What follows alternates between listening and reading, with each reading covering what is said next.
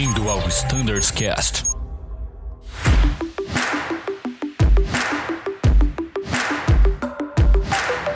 Fala pessoal, tudo bem? Você que escuta agora, bem-vindos a mais um episódio do Standards Cast e hoje a gente vai falar um pouquinho sobre o A350.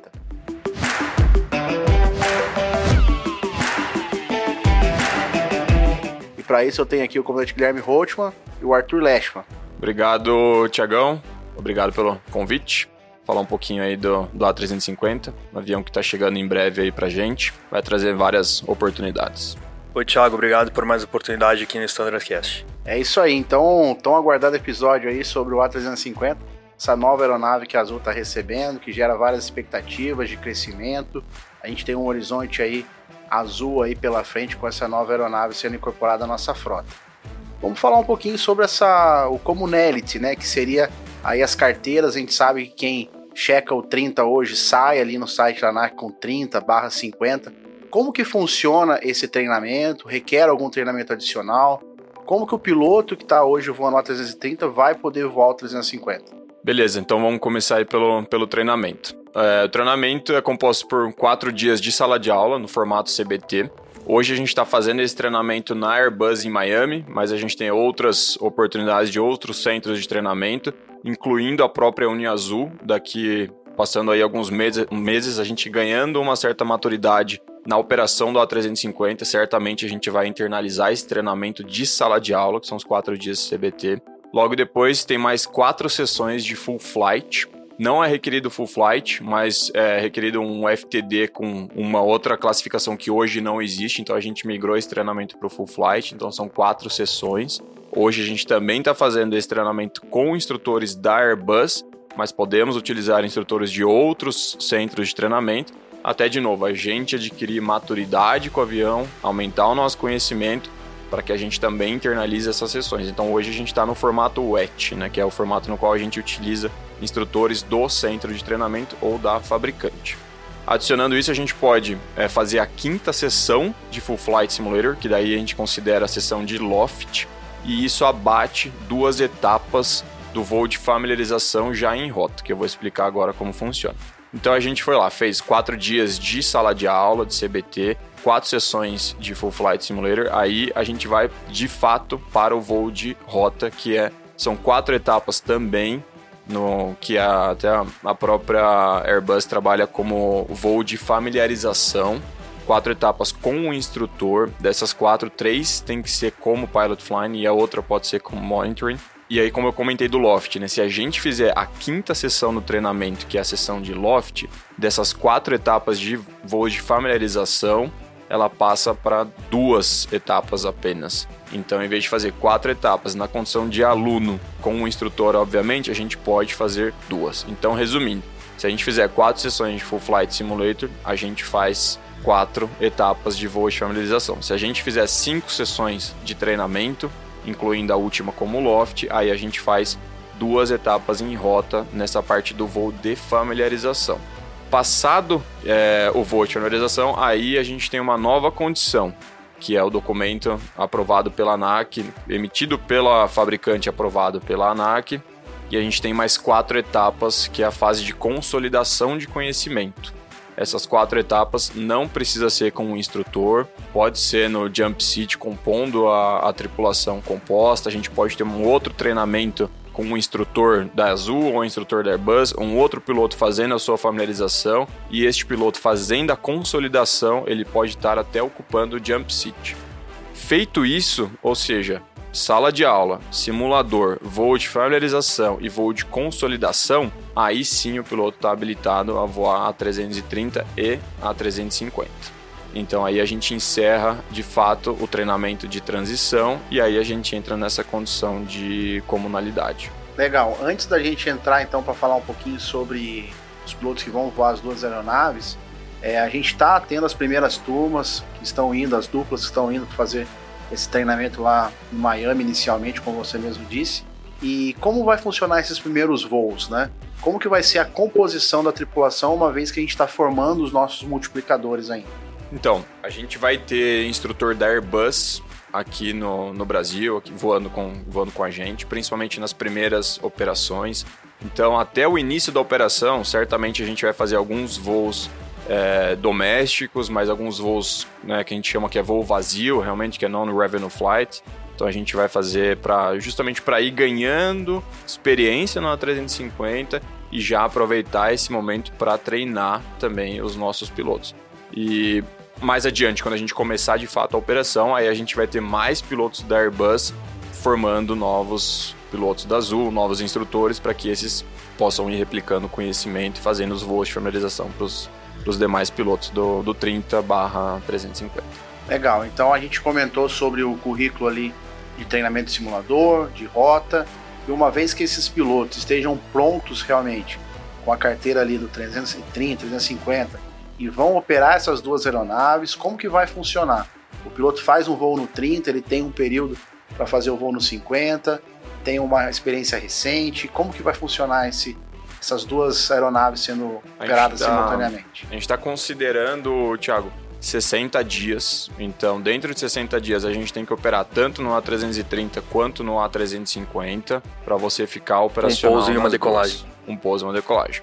Caso é, a gente, um piloto, por exemplo, voe. Ah, tô voando só o 330 esse mês, no próximo mês eu tinha etapa do 350, mudou, teve uma alteração de escala, fiquei só no 330, aí eu tenho que fazer a recuperação de experiência recente no A350. Então, esses 60 dias é o controle que a gente vai seguir para que você faça a operação em ambos os aviões e fique com a experiência recente em dia. Eu queria aproveitar a oportunidade porque é, o pessoal, como tu bem falou, né, Thiago, a gente checa a 330, olha no sistema e vê a 330 barra 350, né? O que, que falta para a gente poder voar a 350, né? Que é esse treinamento que a gente faz. Mas da onde isso vem, né? Então é interessante a gente mostrar da onde a Airbus viabilizou que o 30 e o 50 fossem uma única carteira e a gente pudesse voar é, single fleet flying, né, nesse conceito. Então a Airbus construiu um documento que se chama OSD, se chama Operational Suitability Data, e a partir disso lá foi elencado todas as diferenças é, entre o 30 e o 50, e para cada uma dessas diferenças foi atribuído um nível de treinamento que vai desde alfa até eco. É, alfa é o mais simples, no qual a gente simplesmente pode ler através do FCON, do FCTM ou qualquer é, manual, até eco, que é o nível mais alto que a gente precisa treinar em simulador. Uma vez que a gente faça todos esses treinamentos, esses níveis né, de, de treinamento de diferença, de alfa até eco, no simulador dos 50, que é exatamente o que a gente está treinando, a gente fica apto a voar esses dois, essas duas aeronaves, né? E isso sendo completado pelo currículo de treinamento em rota. Esse Operation Suitability Data é feito pela Airbus. A ANAC pegou esse documento como referência e elaborou um documento que se chama Operational Evaluation Report, diferenças entre o 30 e o 50. Nesse documento, então, que a gente tem toda a estrutura de treinamento e as regras que são imputadas a isso para que uma empresa, um operador brasileiro, possa voar a 350 sob a RBAC 121. Então esse é, o, é a raiz né, que, que nos permite voar o A350 da maneira como a gente vai voar aqui na Azul. E com relação ao nosso PTO do A350, foi aprovado pela agência, né, pela ANAC. Como que vai funcionar, Arthur, os treinamentos periódicos, né? O piloto, uma vez que ele tem aí a carteira dos dois aviões, como que ele vai fazer os rechecks aí semestrais? Essa é bem interessante, Thiago. Porque, como a gente vem falando, né, a gente voa na característica single fleet flying, ou seja, o piloto de A350 ele também voa a 330. Então no periódico ele vai treinar todo a 330, currículo de solo, tá? Sala de aula. E além disso, ele vai fazer o refreshment das diferenças pro A350. Esse refreshment contempla mais duas horas aula, então solo, que quem voa a 350 tem que fazer. Tá? Então esse é em relação ao currículo de solo. Em relação ao currículo de voo simulador, a gente vai ter uma inversão de ciclos, né? Então, o, o piloto né, que voa ambas as, as variantes, né, voo 30 e 50, treinou o ciclo alfa, por exemplo, na 330, o ciclo bravo dele vai ser no 50 e vice-versa daí para frente. Então, essa é a estrutura que, que foi montada. Uma outra questão que é muito importante a gente falar sobre o treinamento, os treinamentos especiais, né, que são as certificações que a gente tem, por exemplo, CPDLC, os PBNs, o CAT2, CAT3, é, todos esses eles foram treinados no A330, exceto o EFB. O FB tem uma classificação diferente na 350. Então, por causa disso, no treinamento Common Type Rating, né, que é esse todo esse curso dos 50 que a gente comentou aqui, tem um treinamento exclusivo de FB, que é o único treinamento especial que a gente não treina no 30 e sim no 50, porque ele tem outra classe de, ele tem outra classificação, né, de, de hardware para o FB. Então essa é a estrutura que, que foi montada. Você falou sobre as certificações. Hoje a gente tem o 30 voando já há vários anos aqui na empresa e a gente nesse período a gente conseguiu várias certificações, é top 120, operações em vários continentes, enfim. É, o que que o 50 vindo, ele vai trazer essas certificações junto? Como que ele vai chegar operando na, aqui na, na Azul? A gente sabe que ele, por certificação da fábrica, ele tem ETOPS bem alto ali, mas como que ele vai vir para Azul? Ele já chega com 120? Como que vai funcionar isso? Sim, o A350 vai arrastar todas as certificações do A330, mas quando a gente diz arrastar, não é simplesmente assim, tudo que o 30 já tem NEO entra automaticamente para 350. Não, a gente fez certificações separadas, né? Então, durante a, a entrada em serviço do, do avião, né, a implementação dele na empresa, concomitantemente foram correndo os processos de certificação. Então a gente rodou tudo de novo, RVSM, PBNs, ILS, é, CPDLC, FB, todos esses que o 30 já tinha, a gente teve que certificar novamente, é, sem ganhar muito crédito, na verdade, tá? Tem coisas que mudam aí, a gente fez o processo bem completo.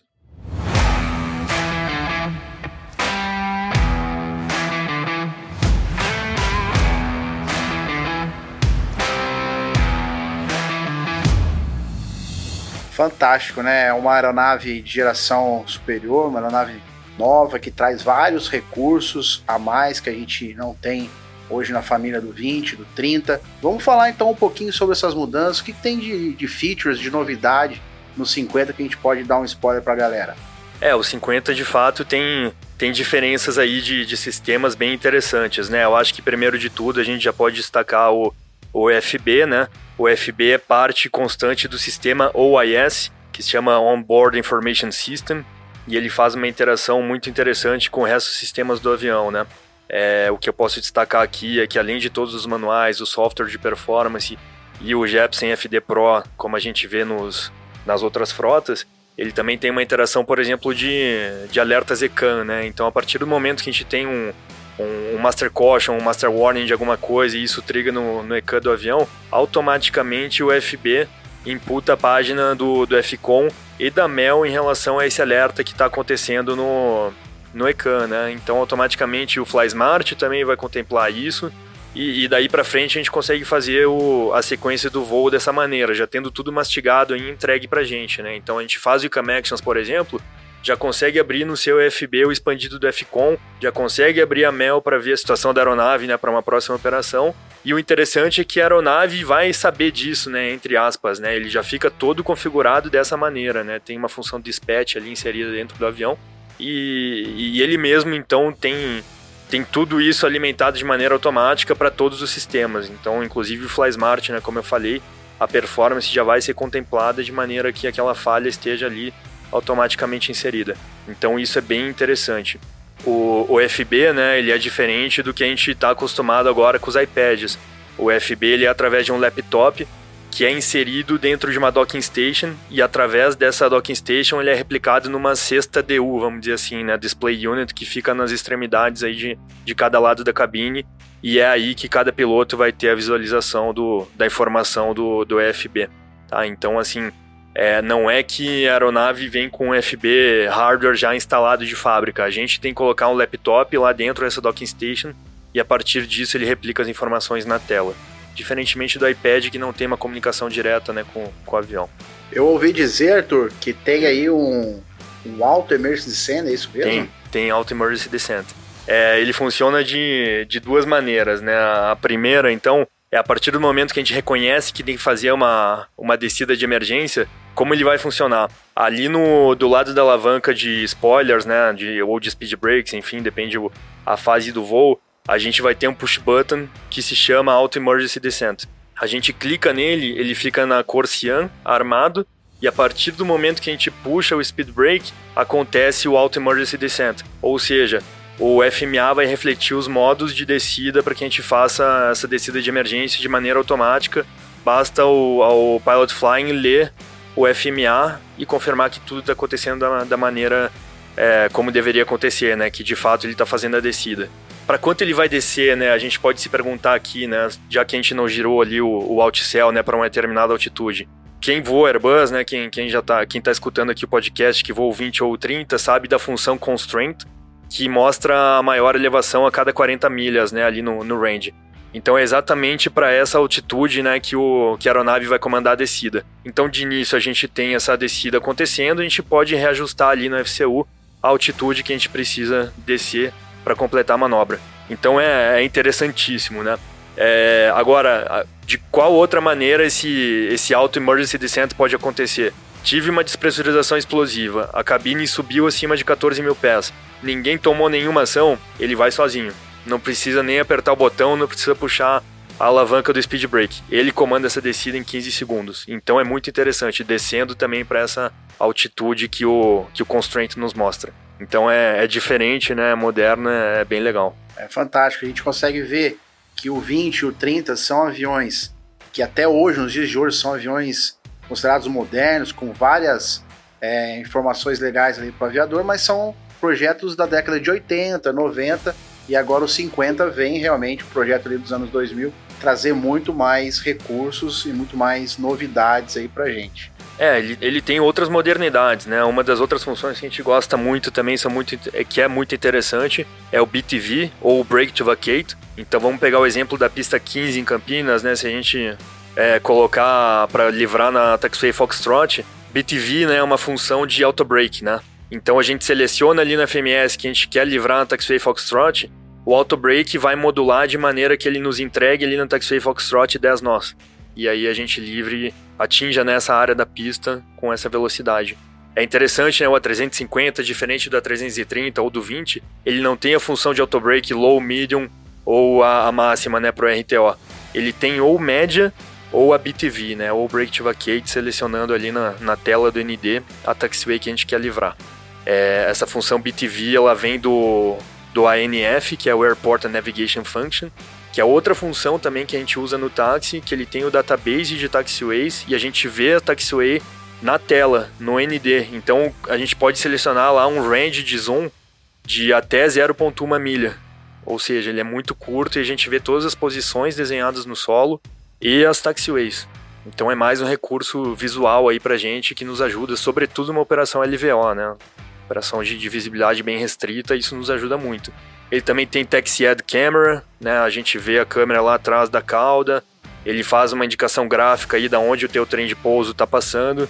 Então é, é excelente, é, é bem bem moderno, bem diferente, nos ajuda muito. E a ideia é cada vez mais aumentar a segurança, né? O piloto ter várias informações. Um, um comentário que você fez interessante é sobre ele abrir a página ali do FCON, da Mel, já nas telas, uma vez que a gente, piloto de Airbus, sempre tem aquela, aquela conversa, ah, mas isso é Layer 2, Layer 3, que às vezes a Airbus traz algumas informações dentro do manual, que uma vez que você, às vezes tem uma falha e já está retornando de imediato, você não abre o FCON, uma vez que o manual fala if time permits. E nessa situação do 50, você já tem ali a parte do FCON e pode consultar uma informação, uma note, é, uma layer A, a política do if time permits segue, né? Mas é fica muito mais rápido de acessar, né, o, o expandido, né? Então, assim, excelente, muito mais fácil. Perfeito. Então, pessoal, a gente tem aí acompanhado, né, nos últimos meses aí, todo a gente fica escutando, ah, o 50 vai chegar, o 50 tá aí, o 50 tá, tá chegando. Então, como que vai funcionar? O Arthur já falou das certificações que o, a empresa tem trabalhado. O que, que falta agora realmente para a gente pôr aí o 50 para voar realmente, Gui? Beleza. Bom, tá. Estamos aí considerando reta final de certificação do, do A350. Então, nas próximas semanas, é, a gente tem os Proven Flights, que a gente chama, né, que são, faz parte do voo de avaliação operacional. Então, a gente tem 25 horas que a gente tem que voar esse avião, tripulação completa, e a gente vai estar acompanhado também da, da ANAC.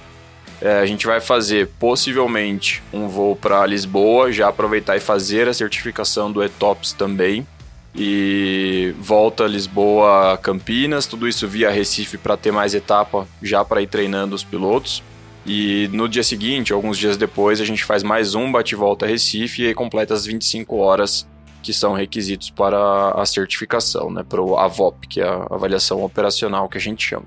Feito isso, dando tudo certo, é um grande passo que a gente segue para a certificação final. A gente teve a isenção da necessidade de realizar o Demo EVAC, devido à similaridade realmente entre a 330 e a 350, principalmente para o time de comissários. Então a gente conseguiu essa, essa isenção, foi muito boa para a gente, porque é um trabalho realmente que é, é, um mega de um investimento que a gente teria que fazer para ter essa certificação, então foi super positivo. E aí no final a gente tem, como a gente está buscando, né, o CAT 3, principalmente para operação na, na Europa, é, a gente vai ter que fazer 25 TGLs né, nos aeroportos que tenham menos CAT 2 aqui no Brasil para fazer a certificação do CAT 3 para o A350. Então a gente está na reta final, muito já foi feito é, até então, mas a gente está bem nos, nos finalmente aí para em breve receber uma atualização de EO considerando o A350.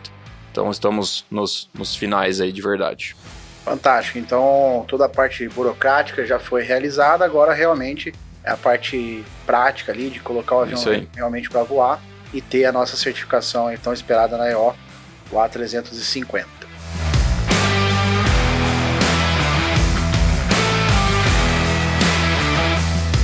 Isso aí, pessoal. Acho que esse episódio calhou muito bem aí para tirar as dúvidas da galera com relação à nova aeronave da nossa frota, o A350, que com certeza vai trazer muitas oportunidades aí para nossa empresa, para o grupo de voo também, voar essa máquina fantástica que é o 50. Mais uma vez, muito obrigado. Gui, Arthur, fique à vontade para se despedir da galera. Obrigado, Thiago.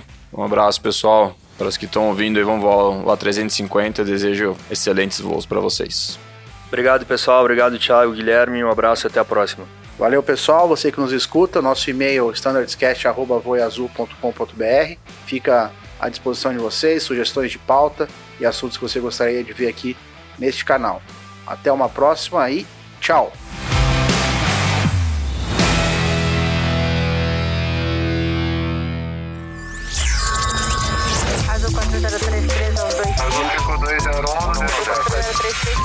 Você ouviu ao Standards Cast.